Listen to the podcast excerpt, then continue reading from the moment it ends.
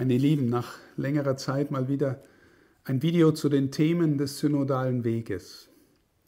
Kein Thema zu Kirche, kein Zusammenhang mit Kirche wird in unseren Medien und sozialen Netzwerken so intensiv diskutiert wie dieses, die Kirche und der Sex.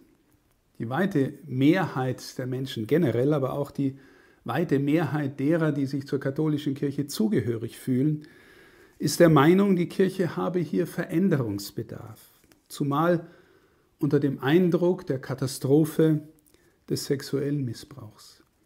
Nicht zuletzt der priesterliche Zölibat ist hier ein Moment, das den Missbrauchsverdacht besonders befördert.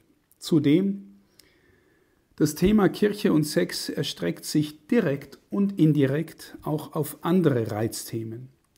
Wieso ist die kirchliche Sexualmoral so rigide im Blick auf vorehelichen und außerehelichen Sex?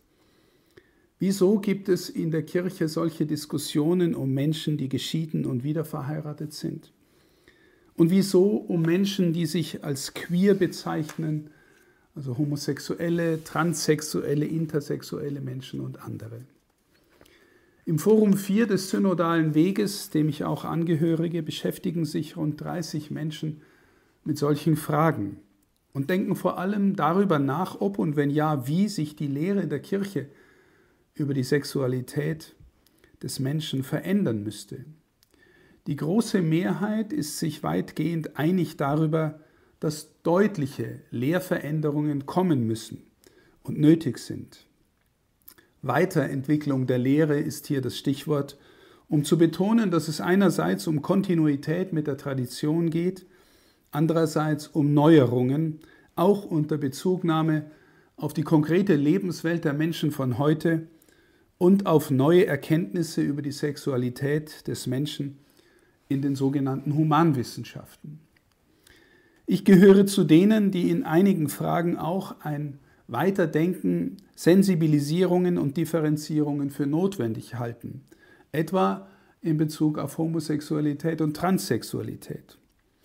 Zugleich bin ich aber der Meinung, dass die bestehende Lehre nach wie vor ihre Gültigkeit und Schönheit hat und dass unser eigentliches Problem in der Tiefe eher ist, wie kann diese Lehre aus einem lebendigen Glauben heraus neu und tief verständlich gemacht werden? Und zwar über bloße moralische Normen hinaus. Denn die moralischen Normen, die weiß im Kopf ja im Prinzip fast jeder, auch wenn sie für die meisten inzwischen anstößig sind.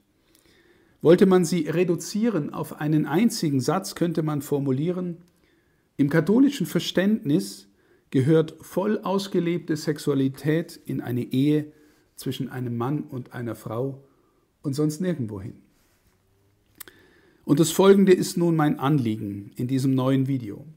Ich habe in den ersten drei Videos zu den Themen des synodalen Weges als Ausgangspunkt immer neu das Thema absichtslose Liebe gewählt. Und dies ist auch diesmal der Ansatzpunkt für den Versuch einer Verdeutlichung unserer Lehre. Der Grund, warum es uns überhaupt gibt, warum es die ganze Schöpfung gibt, ist absichtslose Liebe die Liebe Gottes. Der Grund, warum wir als ursprünglich heile Geschöpfe zu gebrochenen Geschöpfen wurden, ist unsere Abkehr vom Vertrauen, dass Gott uns absichtslos liebt. Der Grund für die Erlösung durch Christus ist seine absichtslose Liebe. Durch sie will er uns in das Reich der absichtslosen Liebe mit dem Vater versöhnen und bildlich gesprochen nach Hause lieben. Durch seine absichtslose Liebe will er uns berühren und unser Herz verändern. Er will uns zu neuen Menschen machen, die selbst immer mehr fähig werden, absichtslos zu lieben. Und so das Evangelium vom Reich Gottes bezeugen und von unserer Rettung hinein in dieses Reich. All das kann man im ersten Video noch einmal etwas ausführlicher nachhören und lesen, auch im Video über die Lebensform des Priesters habe ich bereits einiges Grundsätzliches darüber gesagt, auch über Sexualität und möchte es nicht wiederholen, sondern hier einen anderen Anweg zu unserem Thema wählen. Also erster Punkt, ganz sein in Selbstvergessenheit. An den Anfang möchte ich eine Beobachtung stellen, die sich mir erschlossen hat auf die Frage, wann kann der Mensch eigentlich die Erfahrung von Ganzheit machen, von ganz Dasein? Und immer wieder ist mir das Wort und die Erfahrung von Selbstvergessenheit in Erinnerung gekommen. Die allermeisten von uns kennen das Phänomen. Begegnungen, Tätigkeiten, innere Zustände, in denen man ganz bei der Sache ist.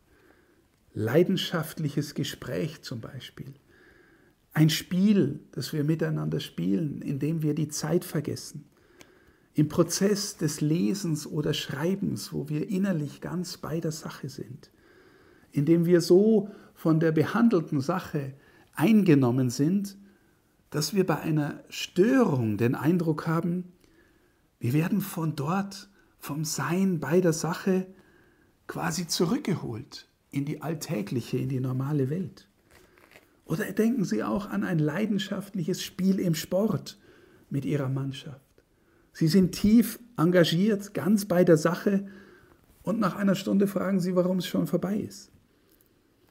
Das Erstaunliche bei solchen Phänomenen ist, wir sind in gewisser Weise außer uns, eben nämlich bei der Sache, beim Spiel, beim anderen, im Gespräch. Und zugleich sind wir gerade im Außer uns Sein tiefer bei uns. Wir sind irgendwie ganz wir selbst. Wir sind tiefer wir selbst, als wenn wir dauernd darüber nachdenken, wie bin ich jetzt gerade hier und wie wirke ich auf die anderen. Und die Frage, die ich mir stelle, ist, wie sind wir dann in solchen Momenten der Selbstvergessenheit wirklich da? Was passiert da in uns und mit uns? Zunächst ist es eben sowas wie ganz sein. Ein Mensch, der ganz im Spiel aufgeht, ist nicht nur im Kopf da, auch nicht nur leiblich oder nur emotional da. Er ist mit Leib, Seele und Geist, mit seinem Wollen, mit seinen Emotionen ganz offen, ganz hingegeben. Und weil er im Spiel auch Teil einer Mannschaft ist und Teil eines Ganzen, kann man sagen, er spielt nicht nur selbst aktiv, sondern im selben Moment wird er auch gespielt. Ihm geschieht das Spiel im selben Sinn, wie er es spielt. Das Spiel selbst hat den Spieler ergriffen. Das heißt, aktives sich hingeben und hingegeben sein und passives gespielt werden sind nicht mehr einfach trennbar, sondern zwei Seiten desselben Hingegebensein, desselben Ganzseins, des ganz Involviertseins in die Sache, um die es geht. Analoges kann man beispielsweise beim intensiven Lesen sagen. Die erzählte Handlung eines Romans beispielsweise wird in mir lebendig. Und diese Handlung löst ein denkendes, fühlendes Mitvollziehen aus.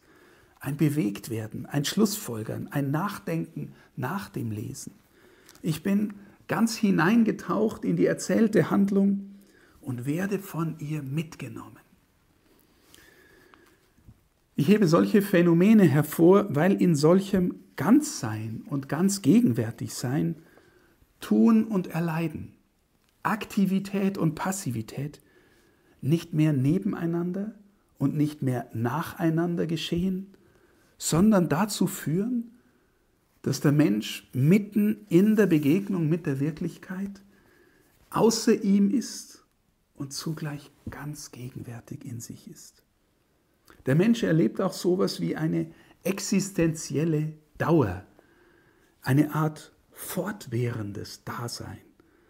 Und zwar ist es das, was ich meine, ein Gegensatz zu dem, wie wir Zeit normalerweise beobachten, auf der Uhr oder auf dem Zeitstrahl. Einer so, auf einer so beobachteten Zeit gibt es ja eigentlich gar keine Gegenwart. Denn der Moment den ich jetzt gerade betrachte oder zähle oder meine, ist im selben Moment, in dem ich mich auf ihn richte, schon vergangen. Es geht also um lebendige Erfahrung von Dauer und Präsenz, von Dasein im Selbstvergessensein.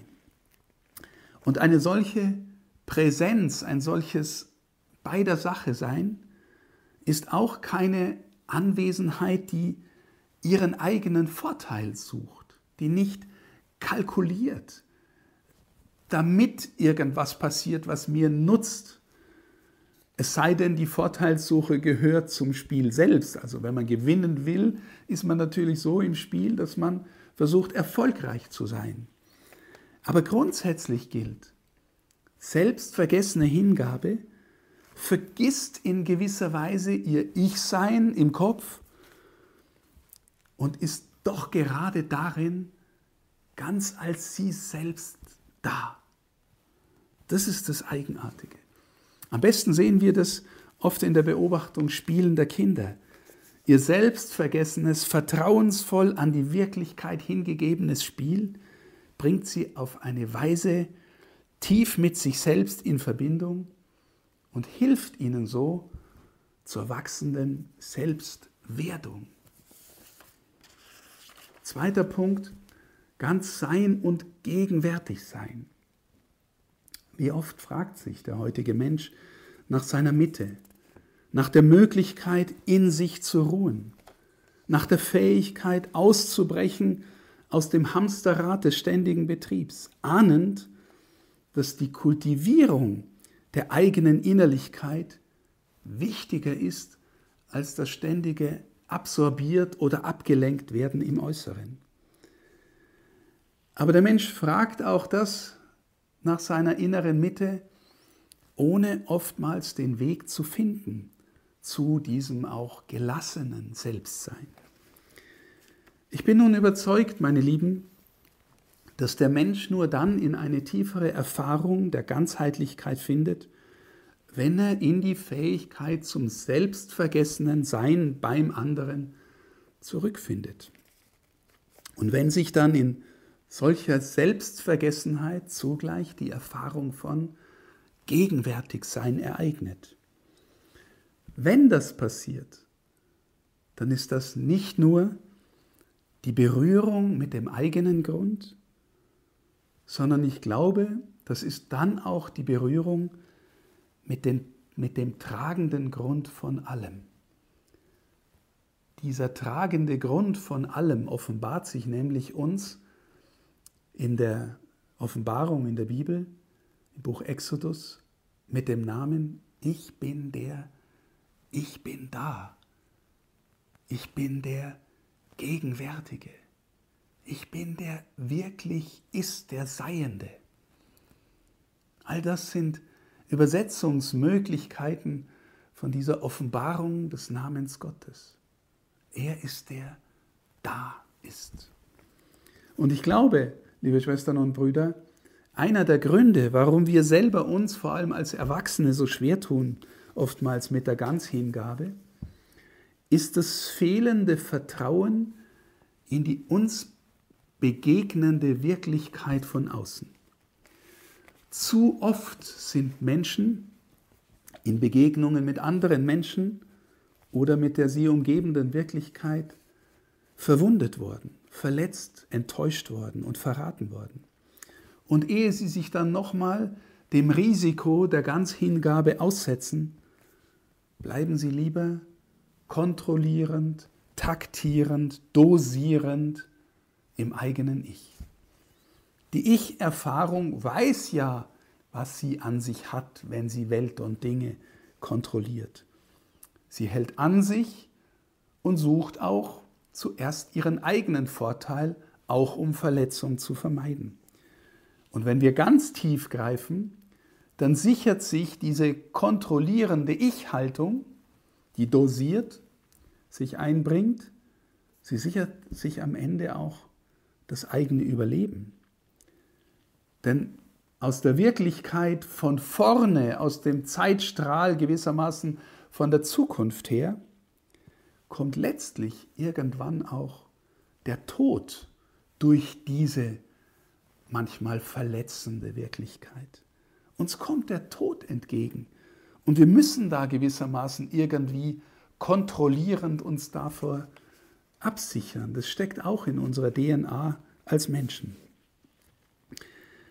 Die Aufforderung zur Hingabe aber öffnet sich der Wirklichkeit und eben damit auch der eigenen Verletzlichkeit, der Verwundbarkeit, der Möglichkeit, verwundet zu werden. Das eigene Ich vertraut auch nicht mehr leicht der Tatsache, dass Hingabe wirklich wachsen lässt. Es will lieber es selbst bleiben.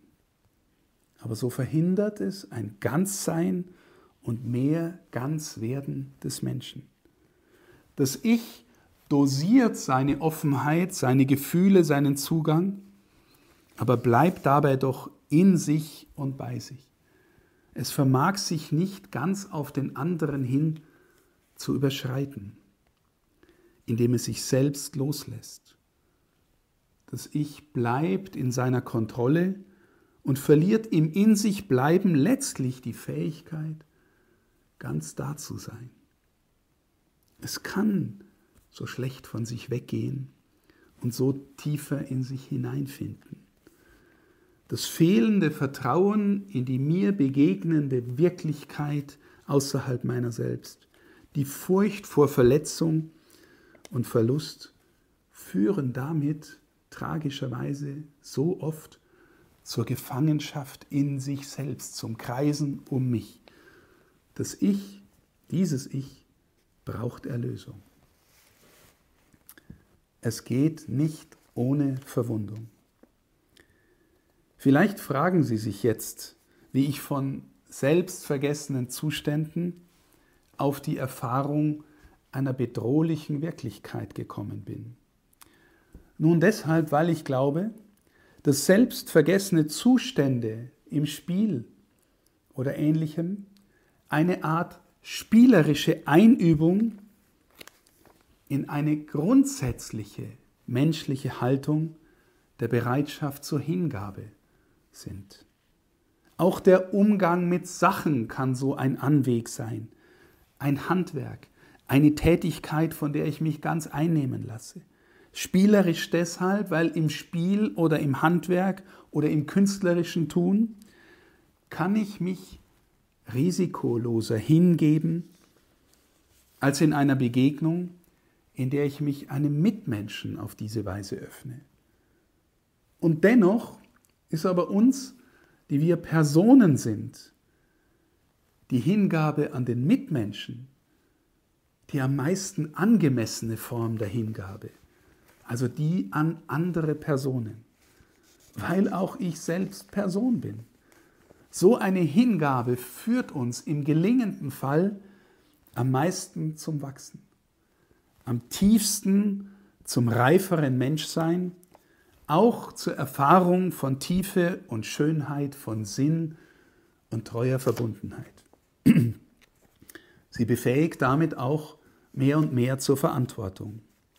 Aber eben darin, meine Lieben, liegt auch das Problem, denn andere Personen sind gewissermaßen viel riskanter als Gegenstände oder Musikinstrumente, auf denen wir spielen.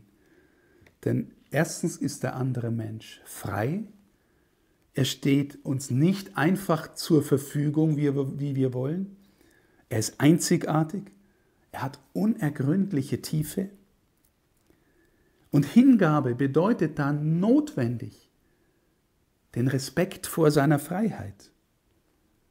Und das ist ungleich anspruchsvoller als der Umgang mit einem Gegenstand oder auch beispielsweise mit einem Tier.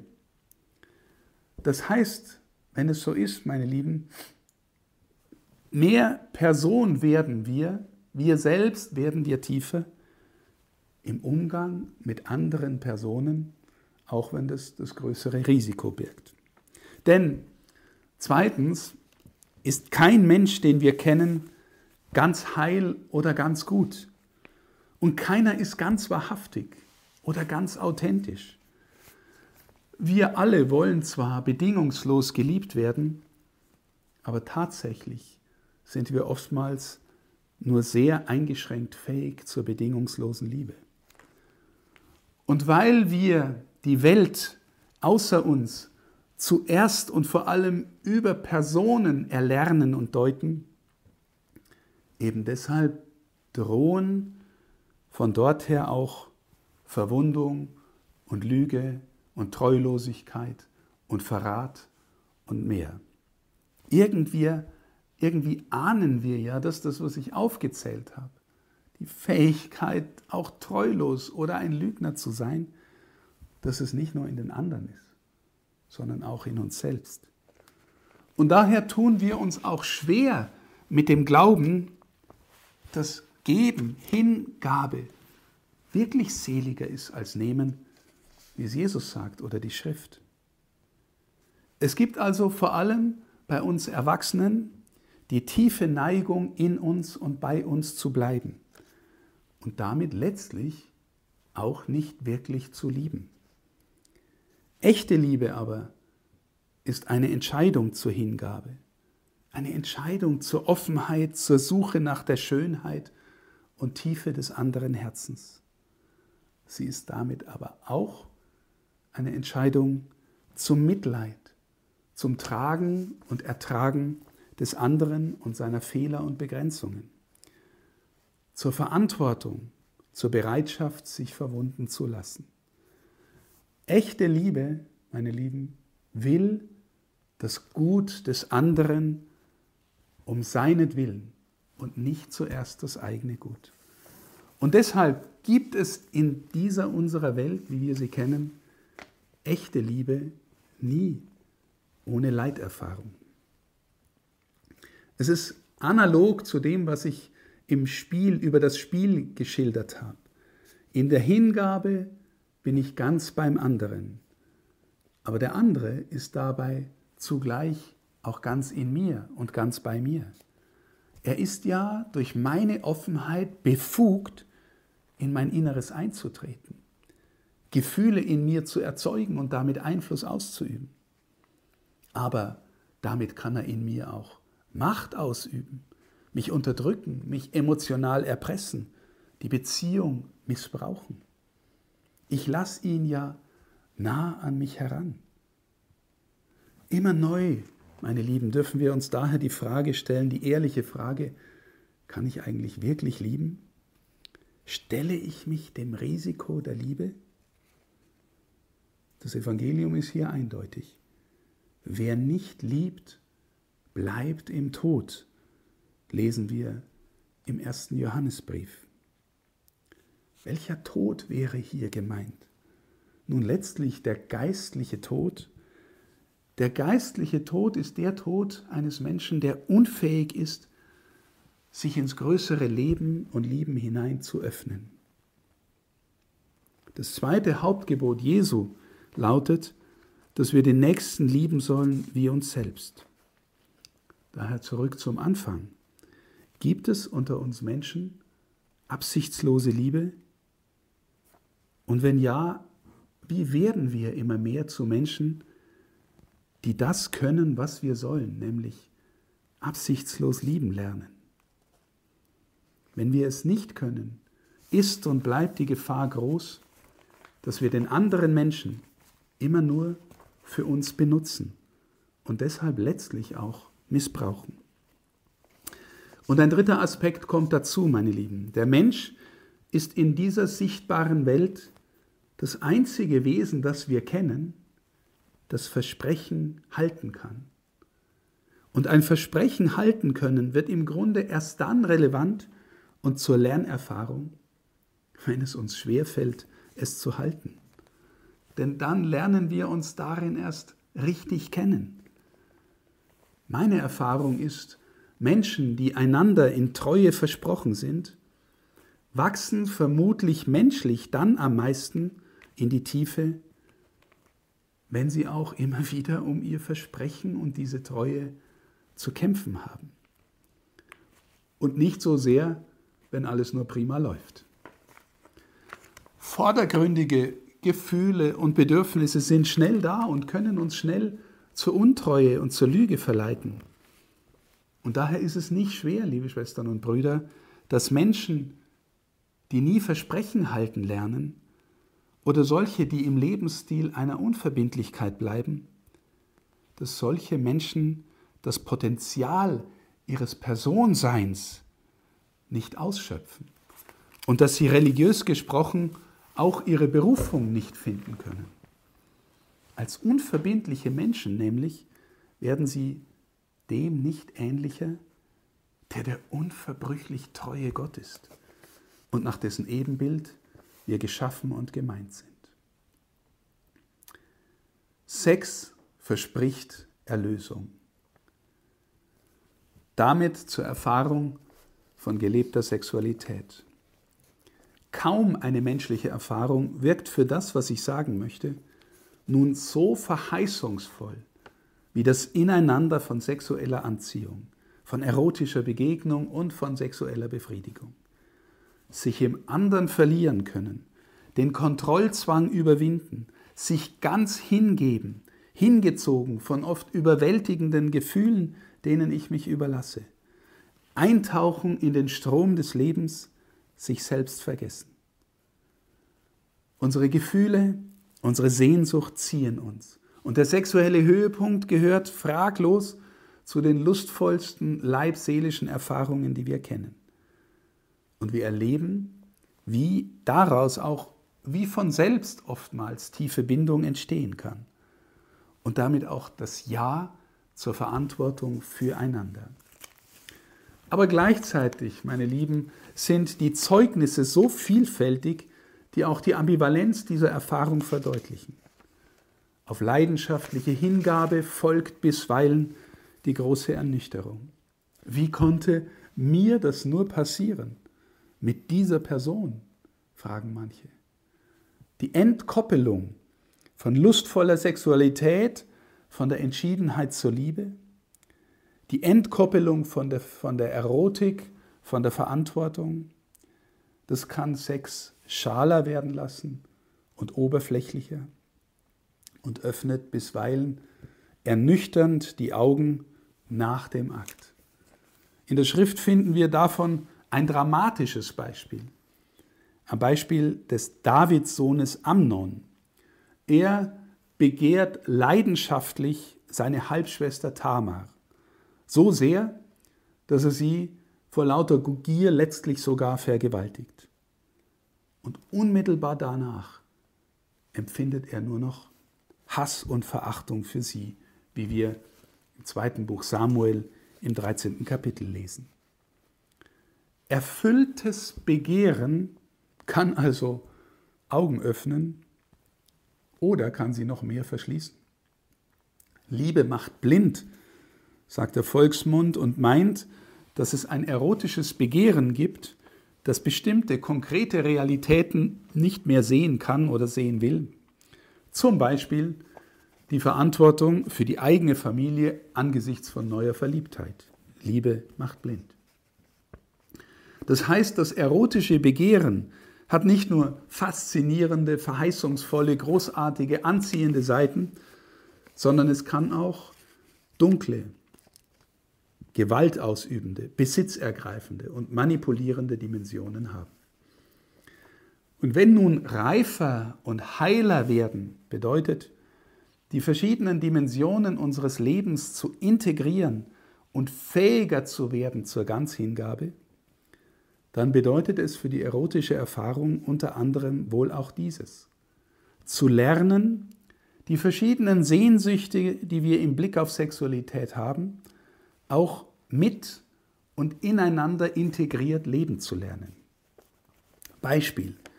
Der Mensch sehnt sich als sexuelles Wesen einerseits nach Geborgenheit, Sicherheit, Vertrauen. Andererseits ist da das Begehren nach der Spannung, dem Kitzel, der Aufregung, der Sehnsucht nach Neuem. Und beide Antriebe gehen vielleicht am Anfang einer Beziehung gut zusammen. In der Phase des Kennenlernens zieht die aufregende erotische Sehnsucht zur anderen Person hin und führt im gelingenden Fall in ein immer tieferes Vertrauensverhältnis. Aber die allermeisten wissen, Die Aufregung des Anfangs nimmt notwendigerweise ab und mit ihm auch manche aufregende Aspekte von Begehren und Begehrtwerden. Und der Mensch hat die Wahl, sich diese aufregende Erfahrung neu zu suchen und damit Verbindlichkeit zu vergessen. Oder er wächst seinerseits in der Aufgabe spannungsvolle Erotik einerseits und die Erfahrung von Geborgenheit andererseits ineinander fließen und wachsen zu lassen. Und das heißt, die Liebe tiefer und reifer und reicher werden zu lassen. Denn reifere Liebe ist immer auch schöpferische Liebe. Es ist eine Liebe, die mit dem geliebten anderen nie fertig ist und die in der Lage ist, mitten im Gewohnten trotzdem immer Neues, Schönes, Tiefes am anderen zu entdecken. Auch hier zeigt sich Liebe, die den anderen als anderen meint. Eine solche Liebe lässt den liebenden Menschen in seiner Hingabefähigkeit wachsen und mehr ganz werden. Und wir spüren vielleicht auch, meine Lieben, solche Liebe ist weniger ein Gefühl. Es wird von Gefühlen begleitet, ohne Frage. Aber solche Liebe ist Entschiedenheit, eine Entscheidung, ein tiefer liegendes Ja aus der eigenen Personenmitte zum anderen. Und sie vermag so auch die oft so unterschiedlichen Sehnsüchte des Begehrens einerseits und die Sehnsucht nach Geborgenheit andererseits zusammenzuführen, zu einen und wachsen zu lassen. Wenn aber, meine Lieben, so ein Weg des Reiferwerdens mit dem anderen nicht gelingt, wenn die Beziehung scheitert, wenn ein oder beide Beziehungspartner unerfüllten Idealvorstellungen nachjagen oder wenn die äußere Anziehung nicht von wachsendem inneren Zueinander begleitet wird, dann tendieren wir als Menschen dazu, letztlich desintegriert zu bleiben. Das Begehren, das Spannung will, bleibt abgelöst von der Sehnsucht nach Geborgenheit. Und es neigt dann dazu, sich immer neue erotische Abenteuer zu suchen. Das heißt, wenn nun insgesamt in unserem, Leib, in unserem leibseelischen Dasein die integrative, die einende innere Kraft personaler Liebe nicht da ist, wenn sie nicht aktiviert werden kann, dann bleiben die unterschiedlichen Weisen des Wunsches nach Sexualität wie selbstständige Kräfte und Sehnsüchte nebeneinander bestehen. Die Erkenntnisse der Humanwissenschaften von dieser Einsicht, von dem, was ich versucht habe zu erklären, meine Lieben, ist es überaus verständlich, was heutige Human- oder Sexualwissenschaft betonen, nämlich, dass Sexualität verschiedene Sinndimensionen hat, die, so sagt man, alle auch einzeln ihre Berechtigung haben und deshalb auch nacheinander oder unabhängig voneinander erlebt werden können. Da sind zum Beispiel die schon erwähnten Bedürfnisse nach Nähe, Geborgenheit, Verbindung, aber eben auch die nach erotischer Spannung. Da ist das Bedürfnis nach Selbstüberschreitung, nach sich vergessen können. Und da ist natürlich der Wunsch und die Fähigkeit, miteinander ein Kind zu zeugen. Und von außen gesehen könnten wir allzu leicht verstehen, ja natürlich, alles hat seinen Sinn und seine Berechtigung. Aber wenn wir das ernst nehmen, was Jesus mit Liebe meint, was durch Gott kommt, dann ist das eine Liebe, die uns tiefer zu uns selbst bringen und uns tiefer ganz werden lassen will. Sie will uns zu neuen Menschen machen, wie die Schrift sagt, aus, aus der Person Mitte, dorthin zielt die Liebe Jesu, können wir neu und anders werden. Es ist eine Liebe, die uns heiler macht und die uns selber deswegen als ganze Menschen liebesfähig, hingabefähig machen will. Es ist eine Liebe, die ihre Entschiedenheit aus dem innersten Herzen, aus unserer Personenmitte bekommt. Es ist damit eine Liebe, die die einzelnen Sinndimensionen von Sexualität gar nicht auseinanderhalten will und kann, sondern sie will sie gerade tiefer ineinander führen und integrieren. Die Liebe Gottes will uns auch in diesem Punkt mehr ganz machen. Auch wenn mir natürlich völlig bewusst ist, dass ein junges Paar Sexualität anders lebt als ein vertrautes oder ein Paar in der Kinderphase oder ältere Menschen. Und trotzdem spüren wir, dass diese Ganzheit notwendig ist, auch in der Ganzheit eines Lebens. Der gebrochene Mensch. Aber, meine Lieben, das, was ich gesagt habe, klingt womöglich tief und vielleicht auch irgendwie ideal. Aber wir sind auch Menschen, die gewissermaßen das Zeichen der Gebrochenheit und der Unerlöstheit an uns haben. In gewisser Weise wir alle. Der gebrochene Mensch neigt dazu, genau den Aspekt abzuspalten von seiner Sexualität, der für uns die größten Konsequenzen nach sich zöge, nämlich die Zeugung eines Kindes.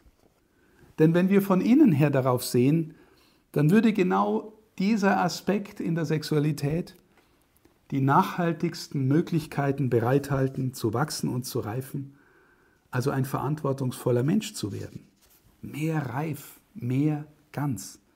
Sehr verkürzt gesagt, jetzt äh, übertreibe ich ein bisschen, möge verhütet werden, dass ein Kind kommt, damit wir noch länger mehr Spaß und weniger Konsequenzen haben.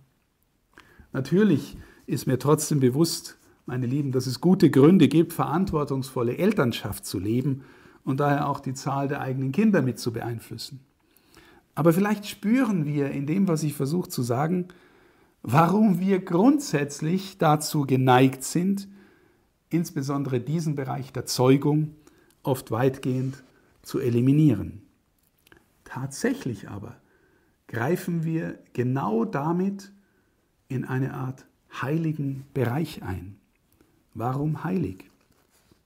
Nun, weil uns der Akt der, Selbst, der sexuellen Vereinigung letztlich von seiner inneren Richtung und Bedeutung her zum Mitwirkenden an Gottes Schöpfung macht.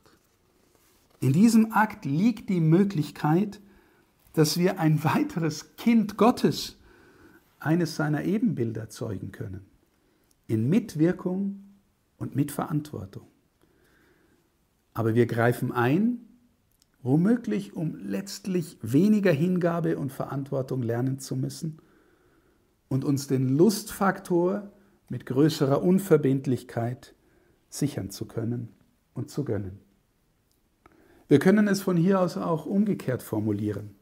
Das tiefste Ja zum Partner, die größte innere Entschiedenheit, die Bereitschaft zum großen Ja der Liebe bräuchten wir eben gerade da, wo wir uns miteinander auf einen solchen Akt einlassen, der in sich die Möglichkeit der Zeugung trägt.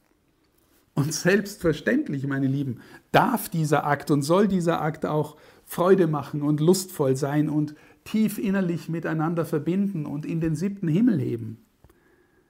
Aber überall dort, wo einer der Aspekte für sich allein gesucht wird, etwa die bloße Lusterfahrung für mich, da wird dieser Akt eigentlich seiner Heiligkeit beraubt und bleibt hinter dem zurück, was er sein könnte und wie ich meine, von Gott her auch sein soll.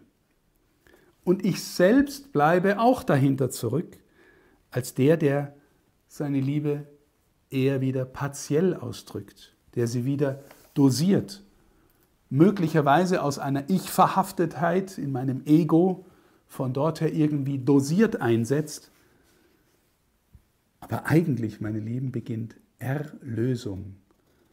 Erst dort, wo wir uns lösen lassen von unserer Ich-Verhaftetheit. Und zwar gerade in diesem Bereich des Heiligen. Denn der Sinn der biblischen Lehre ist ja der, dass wir in allem auch immer mehr Menschen werden, die lieben lernen. Und die durchs Lieben lernen immer mehr der oder die werden, die wir sein können. Ebenbilder Gottes. Und solches Lieben lernen schließt Sexualität, hoffentlich ist das deutlich geworden, solches Lieben lernen schließt Sexualität als Ganze in all ihren Dimensionen mit ein und schließt sie nicht einfach aus.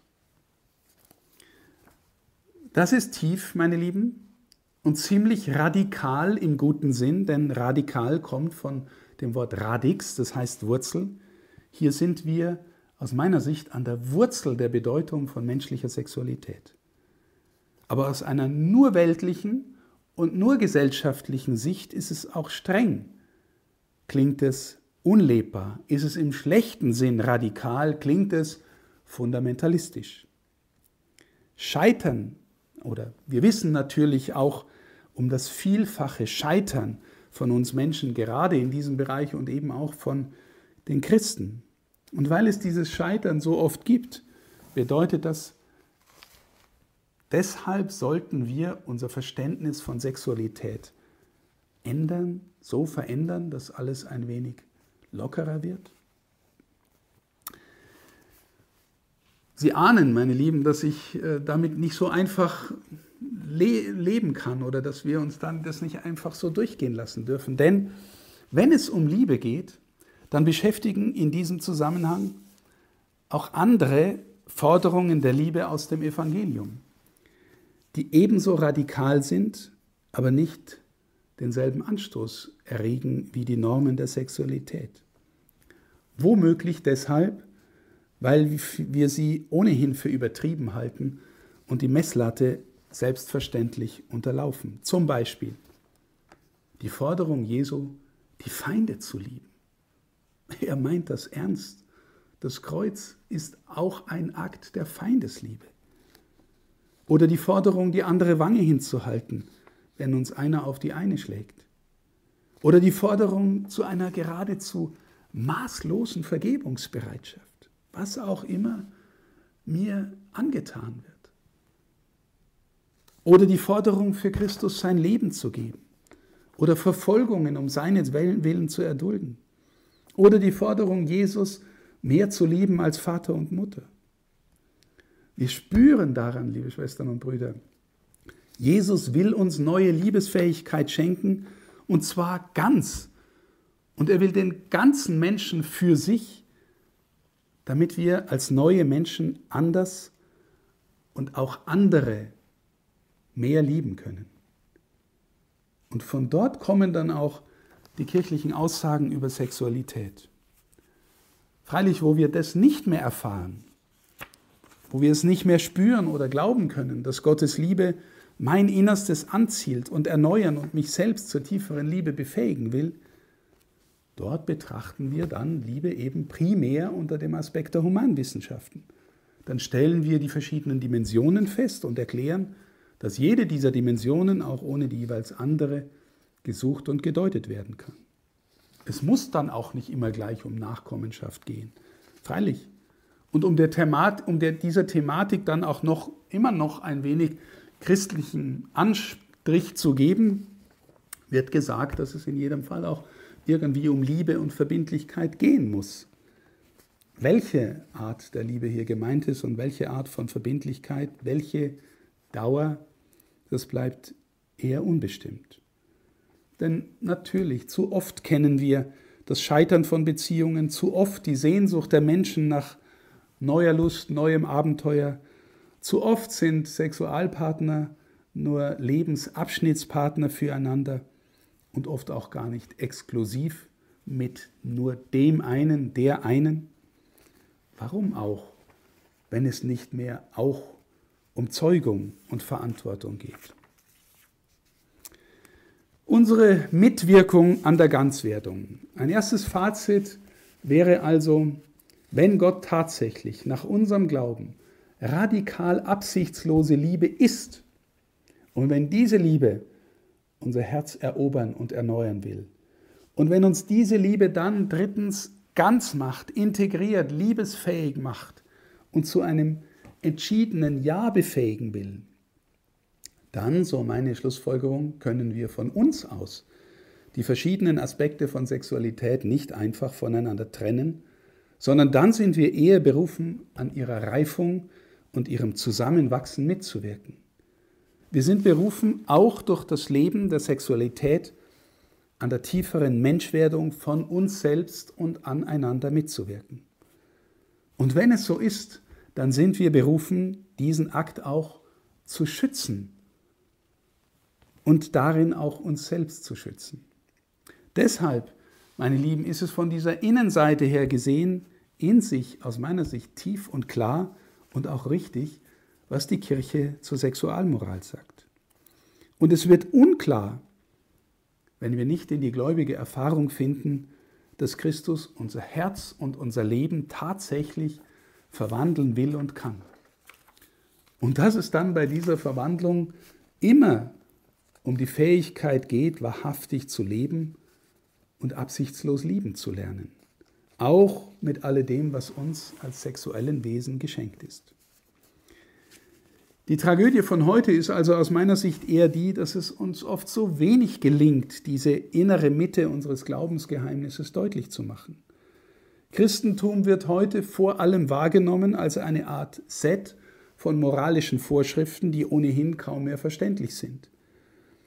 Und dieses Set wird dann auch noch von einer Institution wie unserer vorgegeben, die durch viele Missbrauchsfälle und andere Skandale in moralischer Hinsicht so kompromittiert ist, dass ihr niemand mehr glaubt. Besonders deshalb, weil sie auch in der Bewältigung von Missbrauch fast immer zuerst auf die Institution und fast nie zuerst auf die Opfer geschaut hat. Allzu selten wird überzeugend gezeigt und noch seltener überzeugend gelebt, dass wir durch die Gegenwart Jesu Christi wirklich neue Menschen werden können. Also Menschen, die Gott und einander in dem Geist lieben, den Christus uns geschenkt hat. Und die deshalb auch besonders und gerade die Verwundeten und Marginalisierten im Blick haben. Daher meine ich, meine Lieben, dass es für uns heute und morgen darum gehen muss, als wirklich durch Christus Bekehrte zu leben und leben zu lernen. Wirklich mit ihm leben zu lernen als seine Jüngerinnen und Jünger. Und zwar trotz unserer eigenen Durchschnittlichkeit und Gebrochenheit, auch in diesem Bereich der Sexualität. Die Maßstäbe, die Christus für ein erneuertes jüngerschaftliches Leben anlegt, sind hoch. Er will uns ein reines Herz geben und, und das ehebrecherische Herz will er uns nehmen. Und dieses ehebrecherische Herz zeigt sich bereits dort, wo wir mit lüsternem Blick unrechtmäßig begehren so sagt er uns in der Bergpredigt. Deshalb beginnt das Ringen um innere Klarheit, Reinheit, Wahrhaftigkeit in uns selbst, jeden Tag. Und ja, es bleibt ein Weg, es bleibt auch ein Kampf, der uns manches abverlangen wird. Biblisch lesen wir zum Beispiel, wie der Stammvater Jakob derjenige ist, der im Alten Testament buchstäblich mit Gott ringt. Und er geht aus diesem Kampf nicht ohne Verwundung hervor.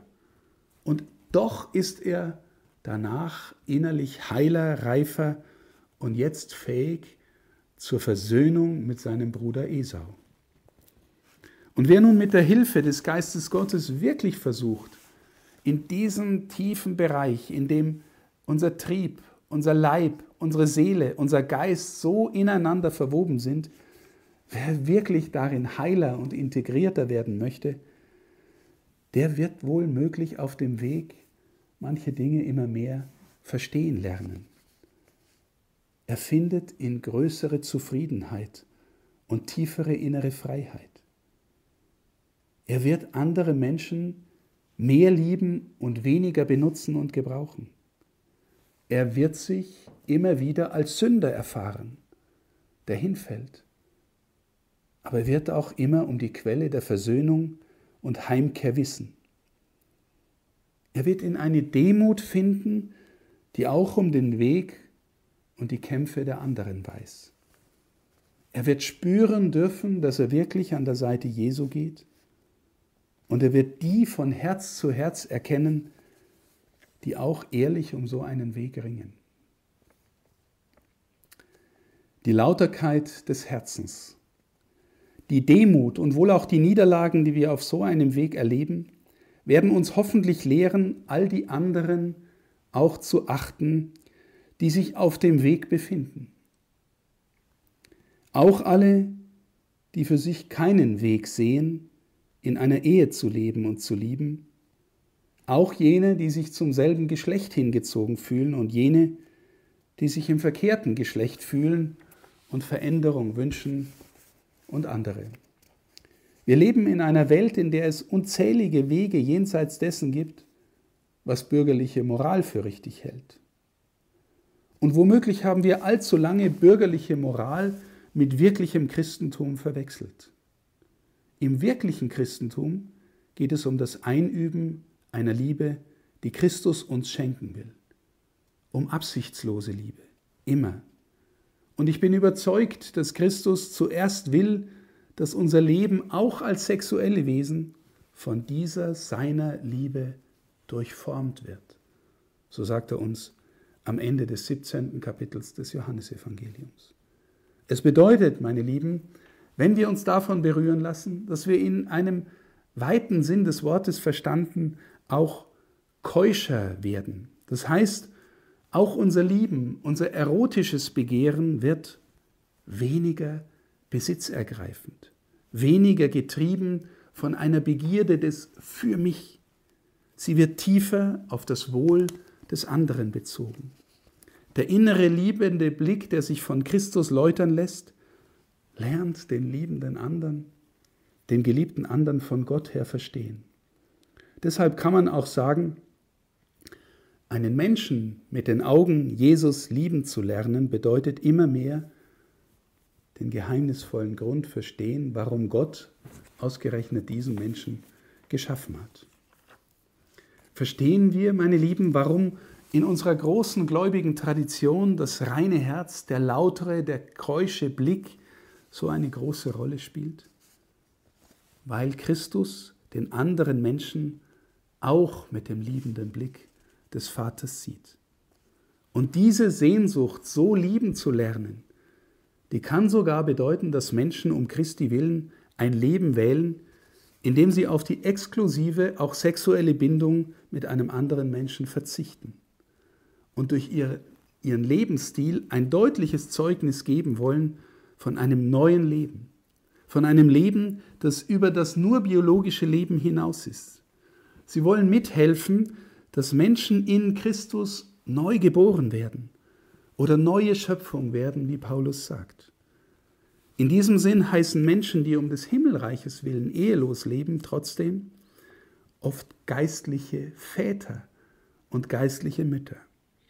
Und unsere große Tradition zeigt uns, dass es möglich ist, eine solche Berufung zu leben, und zwar ohne dabei die Erfahrung von Lebensglück einbüßen zu müssen. Freilich wir müssen auch ehrlich sagen, wir spüren in unserer pluralen Gesellschaft heute viel mehr als früher und es ist offensichtlicher, dass auf diesem Weg der Einübung absichtsloser Liebe jeder und jede auf dem Weg ist, auf dem Weg zu einem Wachstum. Und keiner ist darin fertig, auch kein zölibatär lebender Mensch. Jeder ist auf unterschiedlichste Weise unterwegs und immer nur mehr oder weniger reif oder erkennend.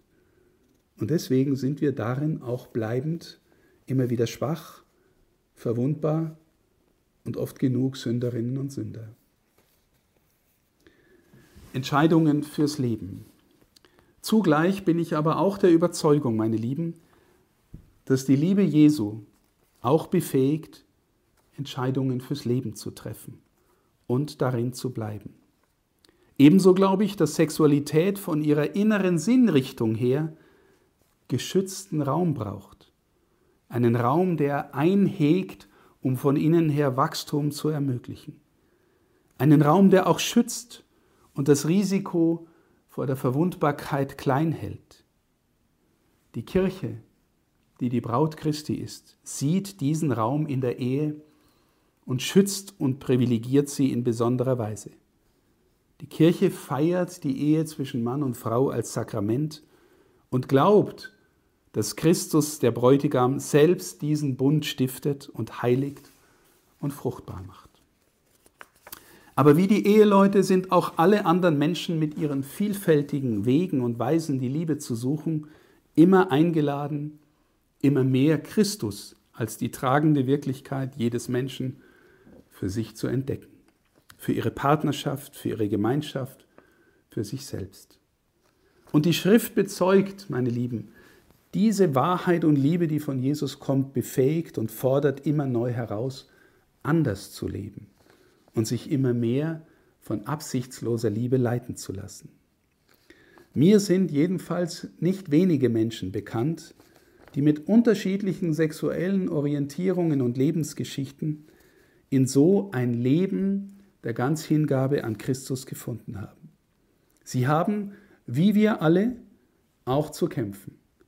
Aber sie geben mir auch ein Beispiel von Freude, von Integrität und sie bezeugen so auch das, was ich für die Wahrheit des Evangeliums halte. Papst Benedikt XVI. hat einmal gesagt, wenn wir uns Christus anvertrauen, gewinnen wir alles und verlieren wir nichts. In diesem Sinne meine ich, dass ein von dieser Mitte her erfahrenes Leben auch in die Übereinstimmung mit der Lehre der Kirche finden kann. Die Lehre der Kirche ist aus dieser Mitte heraus auch formuliert. Und zugleich kann jemand, der so in die Mitte der Lehre auch hineinfindet, muss dieser Mensch auch ein weites, empathisches und mitgehendes Herz für alle Menschen haben, vor allem auch für die, die sich schwer tun, dieser Lehre zuzustimmen. Denn, meine Lieben, und das sage ich jetzt auch vollen Ernstes, in diesem letzten Punkt haben wir als Kirche aus meiner Sicht großen Nachholbedarf. Zunächst darin, überhaupt zu verstehen. Denn tatsächlich brauchen wir mehr Erkenntnisse, mehr Differenzierungen und auch mehr Empathie für Menschen, die anders gehen und sich auch anders fühlen als die große heterosexuelle Mehrheit.